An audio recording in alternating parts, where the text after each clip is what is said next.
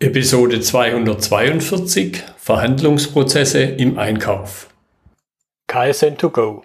Herzlich willkommen zu dem Podcast für Lean-Interessierte, die in ihren Organisationen die kontinuierliche Verbesserung der Geschäftsprozesse und Abläufe anstreben, um Nutzen zu steigern, Ressourcenverbrauch zu reduzieren und damit Freiräume für echte Wertschöpfung zu schaffen, für mehr Erfolg durch Kunden- und Mitarbeiterzufriedenheit, höhere Produktivität durch mehr Effektivität und Effizienz an den Maschinen, im Außendienst, in den Büros bis zur Chefetage. Heute habe ich Ralf Elcheroth bei mir im Podcastgespräch. Er ist Verhandlungsexperte im Einkauf. Hallo Ralf. Hallo Götz, ich grüße dich. Ich habe schon ein Stichwort zu dir gesagt, aber stelle dich gerne noch mal in zwei, drei Sätzen ein bisschen intensiver vor. Na, Logo, gerne mache ich das. Ja, Ralf Elcheroth, ähm, ich bin äh, Baujahr 1969, verheiratet, stolzer Papa von drei, ja, noch kleinen Kindern. Ähm, ich habe ursprünglich mal katholische Theologie studiert, war da auch im Priesterseminar und äh, bin dann allerdings in der Wirtschaft gelandet, habe hier in der Logistik und den Dienstleistungsunternehmen die meine Karriere gemacht und da natürlich die unterschiedlichsten Positionen bekleidet. Ähm, am Schluss Regionalleiter, davor Niederlassungsleiter. Ähm, habe da so eine ganze Menge gemacht. Bin jetzt seit über zwölf Jahren selbstständig ähm, und bin hier ähm, Verhandlungs- und Kommunikationstrainer. Ähm, ich schule auf der einen Seite natürlich Verkäufer, allerdings bin ich da nach und nach immer stärker in die Einkaufsschiene reingerutscht und bin jetzt sehr spezialisiert auf den Einkauf. Ja, und nebenberuflich so haben wir uns ja schon mal kennengelernt, äh, bin ich da sehr Hochzeitsredner. Das heißt, ich verheirate auch ähm, Paare, die nicht kirchlich heiraten können oder wollen. Genau. Da könnte man dann auch noch drüber philosophieren, ob das was mit Einkauf zu tun hat, mit Verhandeln vielleicht. okay, jetzt haben wir ja ganz spezifisch das Thema Einkauf, Verhandlungen im Einkauf.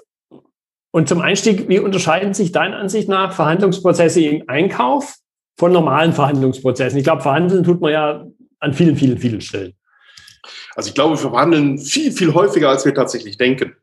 Ähm, ich denke, jeder, ähm, der ähm, Kinder hat, wird das erlebt haben, äh, wenn du mal mit so einem äh, Kind, also ich habe eine dreijährige Tochter, wenn ich mit der irgendwo einkaufe und die sieht Süßigkeiten, sind wir mitten in einer Verhandlung, ohne dass wir das eigentlich merken. Das heißt, in dem Augenblick, wo ein Kind schreiend am Boden liegt und äh, heult und möchte irgendwie ein Überraschungsei oder irgendwas haben, sind wir eigentlich in einer Verhandlung. Und das Kind hat gerade dann seine Machtposition nur erhöht durch die Aufmerksamkeit. Ähm, das heißt, und wenn man das mal so durchgeht, das haben wir ständig. Ähm, wenn du in Urlaub fahren möchtest mit deiner Frau, ähm, und äh, ihr diskutiert, wo ihr hinfahren möchtet, seid ihr in einer Verhandlung. Mhm. Die, die meisten Verhandlungen sind also im Grunde genommen nichts weiter als zwei unterschiedliche Meinungen, mit der wir versuchen, irgendwie einen gemeinsamen Weg zu finden, einen gemeinsamen Kompromiss zu finden, also etwas, wo wir beide gut mit leben können. Die meisten Verhandlungen, die wir dann noch führen, können natürlich auch durchaus auch strittiger Natur sein. Ich mal ganz extrem, wenn wir bei Beziehungen sind, das Thema Scheidung, wenn auch extrem viele Emotionen drin sind. Hier sind wir natürlich auch in einem klassischen Verhandlungsthema bei dem es irgendwie auch nötig ist, eine gütliche Einigung zu finden, was aber häufig natürlich per se durchaus schwierig ist. Und zu einer Einkaufsverhandlung unterscheidet es sich dadurch, dass die meisten Verhandlungen relativ spontan geführt werden. Also du mhm. kannst dich gut darauf vorbereiten, wenn dein Kind im Supermarkt irgendwie amok läuft. Ähm, auch auf andere Themen bist du nicht so gut vorbereitet. Ähm, der Einkäufer hat in der Regel Zeit, sich auf eine Verhandlung umfangreich vorzubereiten. Er hat einen Termin, den er festlegen kann und was natürlich besonders wichtig ist, ich glaube, wir haben gerade im Einkauf die Ziele vorher schon feststehen. Das heißt, wir haben eine mhm. ganz Zielgebung. Wenn du als Privatperson häufig einkaufst, stell dir vor, du wirst ein Auto kaufen, vielleicht ein gebrauchtes Fahrzeug, dann gehst du rein in die Verhandlungen und denkst dir, oh, ich hole das Bestmögliche raus. Für eine Verhandlung ist das eigentlich eine Katastrophe, äh, denn das Ergebnis wird dann nicht bestmöglich. Je klarer ich ein Ziel vor Augen habe, desto besser das Ergebnis. Und der Einkäufer hat klare Ziele, die er meist von seinen Vorgesetzten bekommt oder durchs Unternehmen oder wie auch immer. Die ergeben sich und hier geht er rein. Und hinzu kommen noch ein paar andere Komponenten, die es ein bisschen schwieriger machen äh, für den Einkäufer, weil er noch andere Faktoren mit drin hat, die nicht nur noch den Preis ähm, mhm. beeinflussen, also nicht nur den Preis auf sich auf den Preis beziehen. Ich glaube auch, zumindest an deinem Beispiel des kleinen Kindes, und auch beim Einkauf würde ich sagen, in vielen Verhandlungssituationen, glaube ich, haben wir diese Augenhöhe nicht, oder? Ja. Auf die eine oder andere Weise begegnen sich die Menschen halt nicht völlig auf Augenhöhe und sie sind sich dessen unter Umständen auch bewusst. Ja, das haben wir natürlich bei Einkaufs Einkäufern auch. Ähm, häufig, ähm, wenn du jetzt zum Beispiel Einkäufer bist in, einer, in einem großen Automobilkonzern oder, oder Zulieferer, der wirklich, wirklich groß ist, ähm, und da kommst du jetzt als, ich sag mal, kleiner Mittelständler, der Verkäufer um die Ecke, ähm, wie ist da jetzt die Machtposition, zumindest gefühlt? Ähm, oder wenn du ähm, auch als, als große Firma mit einem, mit einer echten, ja, ich sollte sagen Singles House, aber gar mit einem Monopol verhandelst, ähm, mhm. Da bist du auch nicht auf Augenhöhe. Also ich glaube, die ähm, Dinge wie Augenhöhe, die du im Privatbereich hast, hast du tatsächlich aber auch äh, im Einkauf. Ich würde sogar sagen, ich weiß nicht, ob ich dich richtig verstanden hatte, dass du im Privatbereich ähm, häufiger eher auf Augenhöhe bist, als das tatsächlich im, im Businessbereich ist. Ja. Wenn du mit deiner Frau über den Urlaub verhandelst, ich glaube, da seid ihr schon auf Augenhöhe. Ja gut, vielleicht nicht immer, aber mit, mit, dem kleinen Kind halt. Äh, ja. Das spielt halt seine Machtposition da unter Umständen sehr stark aus, wenn sich auf den Boden wälzt. Ja, da haben wir natürlich ähm, was ganz Spannendes. Wir erziehen im Grunde genommen ja unseren Kindern ähm, diese intuitive Verhandlungskompetenz ab. Mhm. Also eigentlich müsste man die beibehalten lassen. Wenn Kinder zu oft nerven und nachfragen, sagen wir denen, hör auf damit. Und dabei müssten wir ja genau das fördern. Denn mhm. wir bekommen nicht das, was wir verdienen, auch nicht im Arbeitsbereich. Wir bekommen das, was wir verhandeln. Mhm. Das heißt, wenn ähm, du in eine Verhandlung reingehst und, und willst einen neuen Job haben, dann musst du richtig reingehen und mit hohen Forderungen reingehen, sonst wirst du auch nichts bekommen. Je mhm. niedriger deine Forderung ist, desto niedriger das Ergebnis. Mhm. Und Kindern, die gehen da sehr intuitiv vor, die, die spielen alle Machtdinge aus, die sie irgendwie ergreifen können. Alles, was funktioniert, wiederholen die auch. Aber wir als Erwachsene wollen gezielt das nicht. Und dann wundern wir uns später, dass wir vielleicht nicht mehr ganz so gut verhandeln können. Mir kommt da gerade auch in den Sinn, möglicherweise haben Kinder vielleicht auch nicht diese Hemmung. Als Erwachsene wird man uns nicht auf den Boden schmeißen. Obwohl wir das tun sollten, manchmal finde ich. Aber ja, ja, du hast, du hast da völlig recht. Ähm, aber das ist Erziehung. Ähm, das mhm. heißt, wir haben ähm, uns äh, Verhaltensmuster definiert, an die wir uns halten und die wir als richtig oder falsch empfinden und die uns natürlich auch in bestimmten Dingen begrenzen. Also verhandlungstaktisch zum Beispiel, ich nehme ein ganz krasses Beispiel, ähm, wenn ein ähm, Diktator ähm, sagt, dass er ähm, auf alle taktischen Mittel zurückgreift, eben auch auf Krieg, und einer aus der demokratischen Welt sagt, naja, Krieg scheidet von vornherein aus, mhm. ähm, hast du schon gemerkt, dass sofort ein Machtpotenzial von den Demokratien vom Tisch ist, die man erst wieder nachverhandeln muss. Das heißt, dieser Diktator hat automatisch ein viel, viel größeres Machtpotenzial, das wir erstmal wegverhandeln müssen. Mhm. Mhm. So, und ja. da, da, merkst du, dass wir in, in vieler Dinge, was gut und richtig ist, uns durchaus Macht nimmt. Ja. So fatal das dann auch zu sein scheint. Ja. Jetzt hast du vorhin gesagt, der Einkäufer typischerweise bereitet sich gut vor und ich glaube, spannend wird das Thema halt auch, wenn wir auch, obwohl wir jetzt sagen, ein Verhandlungsprozess im Einkauf, wenn wir trotzdem beide Seiten betrachten, nämlich auch mal den Verkäufer beleuchten, den Vertriebler, was er tun kann bei Verhandlungen mit Einkauf. Also deine Frage ist jetzt, was der Vertriebler tun könnte, um besser mit dem Einkauf zurechtzukommen. Ja. ja. ja. Ähm, ich glaube, der Kern ist die Vorbereitung. Ähm, mhm. Du kommst an der Vorbereitung nicht vorbei. Das Thema Vorbereitung wird auch vom Einkäufer, wenn wir ehrlich sind, meist durchaus stiefmütterlich behandelt. Ähm, es ist so, dass der Einkäufer in seinen täglichen Prozessen, in dem, was er tun muss, dass da diese Zeit für die Vorbereitung nicht vorgesehen ist. Also mhm. irgendwie geht das unter, weil in dem Augenblick, wo du dich vorbereitest, hast du den Eindruck, gerade nichts zu tun. Du löst keine Bestellungen aus, du hast keine Meetings, ähm, du triffst dich nicht mit Verkäufern und das Gleiche ist bei dem Verkäufer. Ähm, meine Empfehlung ist immer auch als Verkäufer, wenn du erfahren bist, bereite dich intensiv auf dieses Gespräch vor. Und hier gibt es ja zwei Ebenen, einmal die Sachebene und die Beziehungsebene. Mhm. Und im Face-to-Face-Verhandeln ist es ganz häufig so, dass wir immer denken, dass die Menschen irgendwie sachlich sind. Das heißt, wir bereiten Argumente vor, wir überlegen uns, ähm, was besonders guter Punkt sein könnte bei diesen sachlichen Dingen, womit wir ihn knacken können. Und was komplett vergessen wird, ist, dass die Sachargumente eigentlich kaum funktionieren. Ähm, es gibt keine oder selten goldene Argumente, die 100 Prozent ziehen. Ähm, und Geschäfte werden im Face-to-Face-Verhandeln mit Menschen gemacht, nicht mit einer Firma mhm. oder einer, einer, äh, einem Rechner oder so. Ähm, und entsprechend ist das, was ich in der Verhandlung vorbereiten muss für die Verhandlung, ähm, welche Taktik, welche Strategie wende ich an, welche Informationen habe ich, die ich über die Person nutzen kann. Kann ich es über besonders große Sympathie irgendwie besonders punkten? Ähm, das heißt, ich berande sie anders vor. Und ich glaube, der größte Faktor in der Vorbereitung ist das Thema Einstellung. Mhm. Viele Verkäufer haben beim Einkauf immer den Eindruck, dass sie da so ein bisschen Opfer sind. Also der Verkäufer kommt hin und ist jetzt von dem Ach und Wehe des Einkäufers jetzt abhängig ähm, und hoffentlich fordert der jetzt nicht zu viel, also gerade Jahrespreisverhandlungen oder ähnliches. Und dabei ist es aber so, dass ähm, der Einkäufer auch Nöte hat. Der kann sich nicht komplett frei entscheiden. Also wenn ein Einkäufer sagt, du, äh, lieber Verkäufer, ähm, wenn du nicht mehr entgegenkommst, dann source ich dich out. Mhm. Aber er kann dir das oft gar nicht, weil die, das Werk dann sofort amok laufen würde ähm, oder da bestimmte Verträge hinterstecken oder so. Das heißt, er ist überhaupt nicht frei in seiner Entscheidung. Und wenn man das mal im Hinterkopf hat, dass der auch der Einkäufer Nöte und Probleme hat, ähm, dann ist es als Verkäufer viel, viel einfacher, sich auf das Gebiet des Einkäufers zu begeben und ähm, hier gute Ergebnisse auf Augenhöhe natürlich zu erzielen. Hm. Wenn man jetzt das ist ja das große Thema meiner Podcast-Episoden, den Aspekt Prozess reinbringen. Prozess, ein so ein klassisches Thema ist Wiederholbarkeit, ein Stück weit auch Berechenbarkeit und dann Standards. Was sind deiner Ansicht nach diese Elemente in dem Verhandlungsprozess? Klar, dass ich es immer wieder tue, ist keine Frage, aber dieses wiederholbar und auch im Sinne von dem Standard und dann eben glaube ich, unterm Strich eben für beide Seiten auch diese Berechenbarkeit. Wie, wie, wie gelingt es?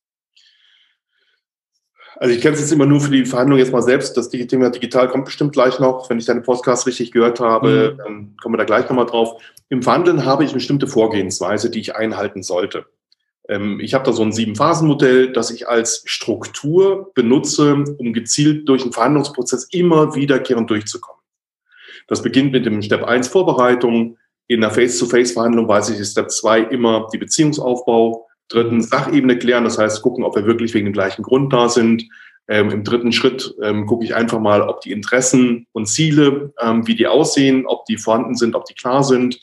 Äh, gehe dann in den Bereich Lösungsansätze diskutieren, in den Abschluss und dann in Punkt 7 wieder äh, in die Nachbereitung. So, und dadurch habe ich einen standardisierten Prozess, den ich immer und immer wieder einhalte. Und dann kann ich natürlich auch wieder mit ähm, klaren Checklisten arbeiten, äh, die mir helfen, durch so einen Prozess zu bekommen. Mhm. Im Grunde genommen, gerade wenn ich mit einem ähm, Lieferanten zu tun habe, langfristig kehren alle Themen wieder. Ähm, ich gehe bestimmte Kennzahlen durch, gucke, ob es Qualitätsthemen gab, schaue, wie die Preisentwicklungen waren. Ähm, ich muss gucken, welche Wertschöpfungstiefe ich habe und an welchen Stellschrauben man drehen kann. Ähm, das heißt, aber das ergibt sich wieder aus dem Prozess in der Vorbereitung und dann habe ich einen relativ standardisierten Prozess, mhm. den ich auch ähm, problemlos auf alle Lieferanten kopieren kann. Ja, und ich würde sagen, das ist das große Thema Prozess, gibt natürlich eigene Sicherheit. Ich, ich muss da nicht überlegen, ich erfinde, ich erfinde das Rad nicht neu, sondern ich weiß halt, okay, jetzt haben wir diesen Punkt hinter uns, jetzt geht es zum, zum nächsten über. Völlig recht, genau. Das ist ja, das ist ja das Thema der Vorbereitung. Das gibt ja nicht nur, dass du jetzt ähm, den Punkt des Gegenübers findest, sondern auch, dass du selbst halt sehr entspannt in der Verhandlung sitzt. Ich glaube, für einen guten Verhandler, gerade für einen guten Einkäufer, sollte das Ganze ein Spiel sein. Der muss da sitzen mhm. können und daran Spaß haben. Wenn es keinen Spaß macht, dann wird es ernst und pff, ja, ja, dann ja, ich denke, dann kann man noch einen anderen Job machen. Also ja, ja. Okay, jetzt hast du gerade das Stichwort Digitalisierung schon genannt und ich glaube, man kommt heutzutage im Grunde ja nicht drum rum. Was ist jetzt, du bist ja schon nicht erst seit gestern in dem Thema unterwegs, was ist so dein Gefühl, dein Eindruck, welche Rolle spielt zunehmend die Digitalisierung bei Verhandlungsprozessen? Ja, ähm, also ich glaube, wir spüren da jetzt einen massiven Wandel und zwar schon seit Jahren andeut, angedeutet. Ähm, ich fand ihn anfangs mit angezogener Handbremse und das ist das Thema mit den Auktionen. Das heißt, dass wir mhm. auf äh, Plattformen gehen, dass wir die Prozesse komplett automatisieren, ähm, was natürlich für den Einkauf massive Auswirkungen hat und auf den Einkäufer natürlich massive Auswirkungen hat. Und das war vor Jahren eigentlich vernachlässigbar. Ich bin ja in vielen großen auch Automobilzulieferern und Automobilkonzernen tätig ähm, trainiere da Einkäufer. Das war vor Jahren kein großes Thema. Wenn man da mal einen getroffen hatte, der mit so einer Auktion zu tun hatte, dann war das eine Ausnahme. In den letzten Jahren hat man gemerkt, dass das deutlich zunimmt, weil die Erfolge natürlich enorm sind. Man hat den Faktor mhm. Mensch jetzt komplett rausgenommen. Ähm, das heißt, dieses emotionale Thema, diese Hemmnisse, die du am Anfang ja genannt hattest, die haben wir auch in Verhandlungen zu viel zu fordern. Oh, das kann ich nicht machen, da gibt es bestimmt Probleme und was ist wenn? Das habe ich bei einer Auktion, ob er diesen Plattform bietet, wenn ich biete, habe ich das nicht. Und die Ergebnisse waren wirklich zum Teil wirklich herausragend. Ähm, vermutlich auch, weil der eine oder andere Lieferant das gar nicht kannte und sich vielleicht auch ein bisschen verkalkuliert hatte. Auch das sind natürlich dann erste Konsequenzen. Aber so nach und nach hat sich der Prozess, ja, ist komplett durchdrungen durch das System und es wird immer weiter angewendet. Und es kommen immer mehr, diese Fehler werden langsam ausgemerzt, die am Anfang stattgefunden haben. Ähm, und ich gehe davon aus, dass wir in drei bis fünf Jahren für normale Standardprodukte, ähm, die wir bestellen oder so, dass wir da nur noch auf, auf Plattformen bestellen werden. Das heißt, dass der Einkäufer dann eine ganz andere Tätigkeit hat, dass mhm. der dann nichts mehr verhandeln muss. Ähm, ja, den, den Punkt möchte ich jetzt ein bisschen vertiefen. Ich, ich höre da ganz deutlich raus, seine Rolle ändert sich gravierend und das macht ja auch was mit den Menschen. Das ist für mich auch noch ein wichtiges Thema. Prozess an sich und Digitalisierung im Speziellen auch nochmal zu beleuchten, was es für den Einkäufer bedeutet. Vielleicht gelingt es uns auch, einen kleinen Ausblick auf die andere Seite zu machen, nachher den, Vorkauf, den Verkäufer mal anzugucken. Also im Grunde genommen ist die Frage, was wirkt das mit den Menschen tun oder so, oder was erwarten wir da? Mhm. Also da scheiden sich so ein bisschen die Geister. Also wir wissen noch nicht genau, was uns erwartet. Ähm, Tatsache ist, es wird zunehmend stärker eingesetzt. Und das bedeutet natürlich, dass ich als Einkäufer ähm, hier mehr die Vorgaben machen muss. Das heißt, dass ich stärker in eine Vorbereitung eingebunden bin über Qualitätsthemen, über Sicherstellungsthemen, ähm, dass ich die Vorbereitung mache, sage, welche Parameter müssen für eine Auktion beispielsweise vorbereitet sein, was muss erfüllt sein. Ähm, und dann nur noch das Ergebnis abwarte, das Ergebnis qualifiziere und dann die Entscheidung auslöse. Ähm, das heißt, ich bin stärker Controller, ich muss in anderen Schnittstellen arbeiten, muss stärker in die Entwicklung mit eingebunden sein, muss mhm. vielleicht auch mehr technische Kenntnisse haben, als das in der Vergangenheit notwendig war. Ähm, könnte mir auch vorstellen, aber das ist wie gesagt reine Spekulation, dass wir vielleicht auch weniger Einkäufer brauchen. Als ich vor zwölf Jahren angefangen habe, habe ich festgestellt, dass viele Unternehmen gar nicht wissen, wie viele Einkäufer sie tatsächlich haben. Da mhm. gab es Werkseinkäufer, Zentraleinkäufer, direkter, indirekter Einkauf, Projekteinkauf. Und die waren oft an Werke angeschlossen, an Abteilungen. Und also, und wenn man eine Firma sagte, die wollten ein Angebot haben, ja, wie viele Einkäufer haben sie? Und die sagten was mit 1000, dann konnten es auch 3000 sein. Also das, das, mhm. das nicht beziffern. Und das, diese Strukturen wurden jetzt schon deutlich verschlankt. Und dadurch sicherlich wurde schon, ähm, mussten schon Einkäufer, glaube ich, also in Abteilungen halt weniger besetzt werden. Ähm, ich merke, dass die Arbeitslast auf dem einzelnen Einkäufer auch seit Jahren konstant zunimmt. Mhm. Ich könnte mir vorstellen, dass eben der Hintergrund die Automatisierung ist. Wir haben heute viel schneller und mehr Informationen als früher. Die sind besser verfügbar. Ähm, und ich denke, da wird der Trend hingehen. Das heißt, ich könnte mir vorstellen, dass wir weniger Einkäufer brauchen und dass diese Einkäufer besser qualifiziert sein müssen als in der Vergangenheit. Also dass die andere Fähigkeiten haben müssen, als Schnittstellenmanager beispielsweise, ja, als ja. Ähm, Mediatoren zwischen verschiedenen Bereichen, ähm, als Controller, ähm, die dann bestimmte Kennzahlen auswerten müssen. Also das können wir gut vorstellen. Ich höre auch ein Stück weit raus, vielleicht sogar stärker ins Unternehmen rein, ins eigene Unternehmen rein, gar nicht so sehr an der Schnittstelle zum Verkäufer, zum Vertrieb, weil das übernimmt ja die Plattform unter Umständen. Also die Aufgabe vom Einkäufer ist natürlich in der Vergangenheit und wird es in Zukunft auch bleiben, natürlich auch Lieferanten zu finden. Ähm, mhm. Also ganz außen vor wird er da nicht bleiben. Ähm, wir sehen in der globalisierten Welt, ähm, wenn du ein spezielles Produkt einkaufen möchtest, weißt du gar nicht, wie viele Lieferanten gibt es davon überhaupt. Du kennst vielleicht dann zwei Deutsche, hast mal was von Ungarn gehört, in China gibt es vielleicht noch einen, in Brasilien, keine Ahnung. Jetzt musst du aber weltweit dennoch mehr auftun, um einfach Wettbewerb zu schaffen oder vielleicht bestimmte Probleme, die du in Qualitätsthemen hast, auszugleichen. Und das wird die Aufgabe des ähm, Einkäufers bleiben. Das heißt, er wird in diesen Punkten mit dem Verkauf noch zu tun haben. Mhm. Aber sobald es tatsächlich um Preisthemen geht, ähm, denke ich, wird das eine Plattform ähm, in irgendeiner Form übernehmen, Bots oder was auch immer. Also ich denke mal auch, dass mit künstlicher Intelligenz da auch nochmal was kommen könnte. Ähm, warum müssen Verhandlungen in dieser Form von Menschen geführt werden? Ich glaube, da wird es auch noch andere Möglichkeiten geben, mhm. ähm, Preise zu verhandeln oder Qualitätsthemen. Ja, ja. Ich, ich höre natürlich raus, und du hast es ja vorhin auch meiner Ansicht nach deutlich gesagt, dass auch dieser Faktor Mensch, also die, dieser, ja, dieser emotionale Anteil, der, der nicht sachliche Anteil entsprechend zurückgeht, oder? Ja. Das ist, glaube ich, auch, also ich habe immer den Eindruck, das ist der gewollte Teil. Ähm, wir hatten ja, mhm. wenn du Großkonzerne anschaust, ähm, ich bin bei sehr großen Automobilzulieferern auch drin, seit Jahren schon. Und da merkst du deutlich, dass das Rotationssystem in den letzten Jahren schon massiv zugenommen hatte. Also du hattest früher, ganz früher mal 20 Jahre mit dem gleichen Kunden zu tun. Das ist heute nicht mehr der Fall. Alle zwei, drei Jahren setzt die Rotation ein und du hast einen neuen Einkäufer da vor dir sitzen, wenn du als Verkäufer mhm. betrachtest. Ähm, das hängt damit zusammen, dass wir einfach zu schnell oder dass wir festgestellt haben, dass die Beziehungsebene zu stark wurde und damit die Skrupel zu viel zu fordern. Man kannte sich, man hat da schnell ein Agreement. Mhm. Und diesen emotionalen Teil hat man durch diese Rotation schon wieder rausgenommen.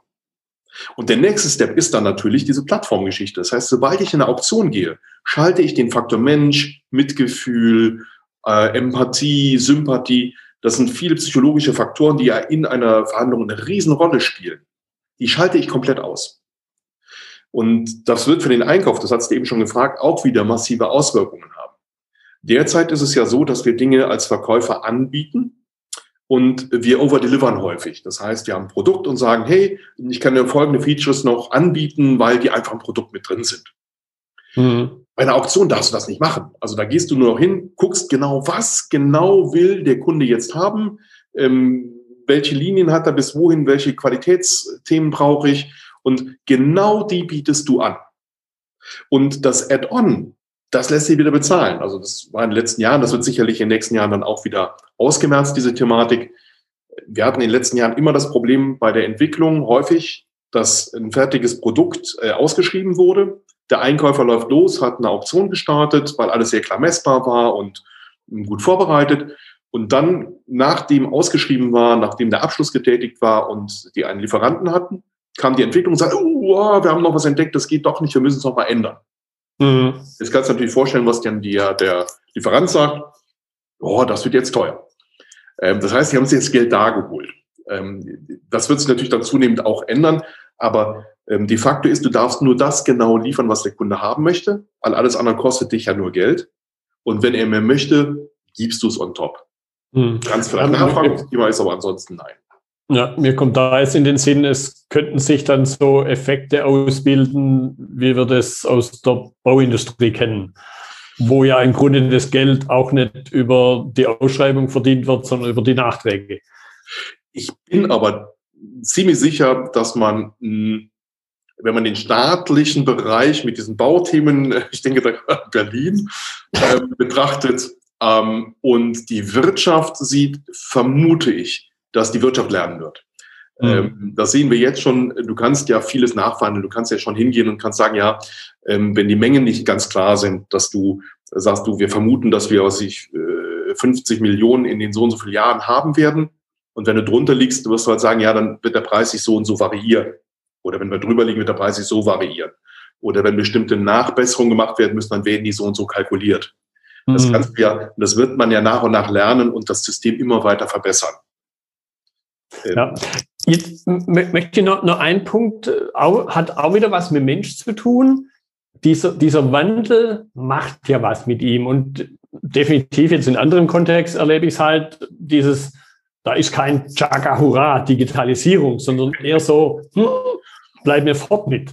Was ist da deine Wahrnehmung und ein Stück weit eben auch Empfehlung, wie Menschen, die jetzt das Thema Digitalisierung auf dem Tablett haben, wie sie mit diesem eventuellen Widerstand auch umgehen. Hm. Ja, wir haben da immer mit dem Change Management zu tun. Das äh, kennst du ja äh, in- und auswendig. Sobald wir Veränderungen antriggern, ähm, holt das uns aus der Komfortzone raus und ähm, da wehren wir uns erstmal gegen. In den letzten Jahren gab es so schleichende Veränderungen, dass man ein oder andere Produkte mal platziert hatte, äh, auch in großen Firmen, wo die Veränderungen dann stattgefunden haben, wo man merkt, dass man hervorragende Ergebnisse erzielt hat. Ähm, ich glaube auch, dass man dem ähm, Einkäufer, also dem Mitarbeiter, sehr wohl vermitteln kann, dass er dadurch weniger Arbeit hat. Ähm, er hat ja in der Vergangenheit die Zeit nicht gehabt, sich auf Verhandlungen super vorzubereiten, dass die Prozesse mit mehrfachen Treffen und so sehr aufwendig waren und dass er sich jetzt stärker auf das konzentrieren kann, was er in der Vergangenheit ohnehin schon sehr stark getan hat und dass ein gewisser Block einfach wegfällt. Und ich könnte mir vorstellen, dass viele Einkäufer das durchaus begrüßen, ähm, dass das für die auch gut ist, äh, dass sie sich mit diesen Themen nicht mehr auseinandersetzen müssen, weil die vielleicht tatsächlich eher stark aus dem Controlling kamen oder ähm, sich gerne mit Sachthemen auseinandersetzen. Die Menschen, mhm. gibt es auch im Einkauf sehr viele, die werden damit, die wird man damit leicht ködern können. Dass es diese Prozesse, diese Schwierigkeiten in den Prozessen geben wird, ich glaube, da brauchen wir nicht drüber diskutieren, die werden kommen. Ähm, ich glaube auch, die spüren wir schon. Ähm, ich hatte die großen Prozesse mit dem Zentraleinkauf, also die Veränderung von den Werkseinkäufern und so weiter, hatte ich bei ein, zwei Firmen miterlebt. Das war schon richtig äh, schlimm und ist noch mhm. gar nicht so lange her. Das heißt, gefühlt ist der Einkäufer gerade aus dem einen Prozess raus und da deutet sich der nächste schon an. Hm. Ich denke, das wird sich so ein bisschen nach und nach erledigen. Also Mitarbeiter, die dann mit ihrer Arbeit nicht mehr zufrieden sind und gehen werden, ähm, und die dann einfach nicht neu besetzt werden. Also das ist ja jetzt schon, mhm. gerade ich bin ja viel im Automotive-Bereich tätig, der schon in den letzten Jahren immer gebeutelt war von Hochs und Tiefs ähm, und die nach jedem Tief dann Mitarbeiter in irgendeiner Form abgebaut haben. Und ich glaube, das wird sich dabei so ein bisschen regulieren.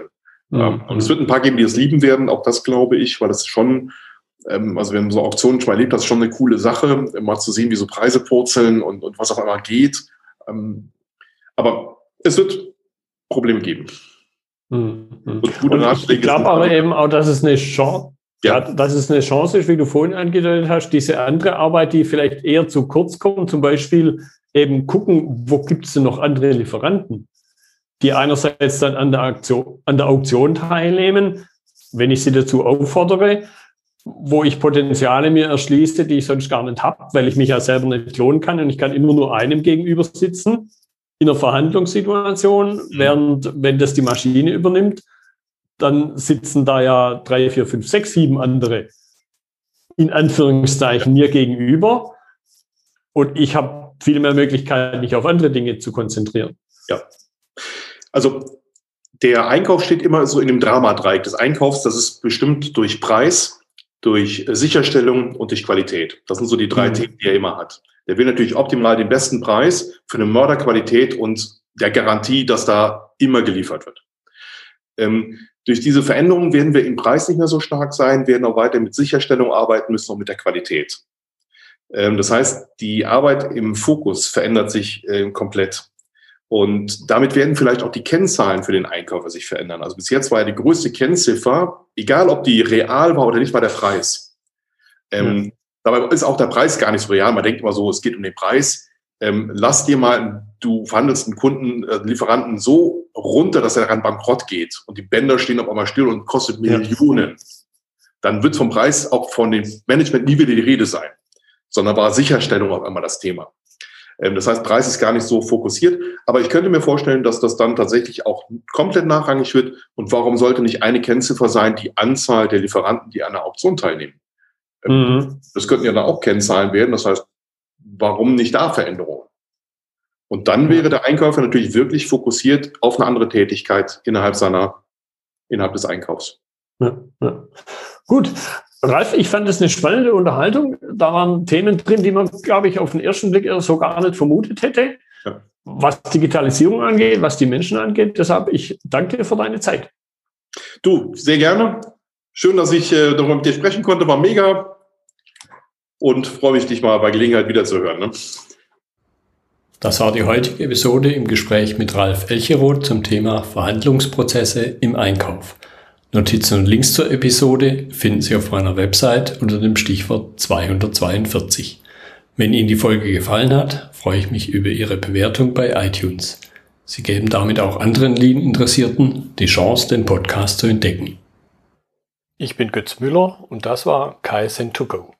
Vielen Dank fürs Zuhören und Ihr Interesse. Ich wünsche Ihnen eine gute Zeit bis zur nächsten Episode. Und denken Sie immer daran, bei allem, was Sie tun oder lassen, Das Leben ist viel zu kurz, um es mit Verschwendung zu verbringen.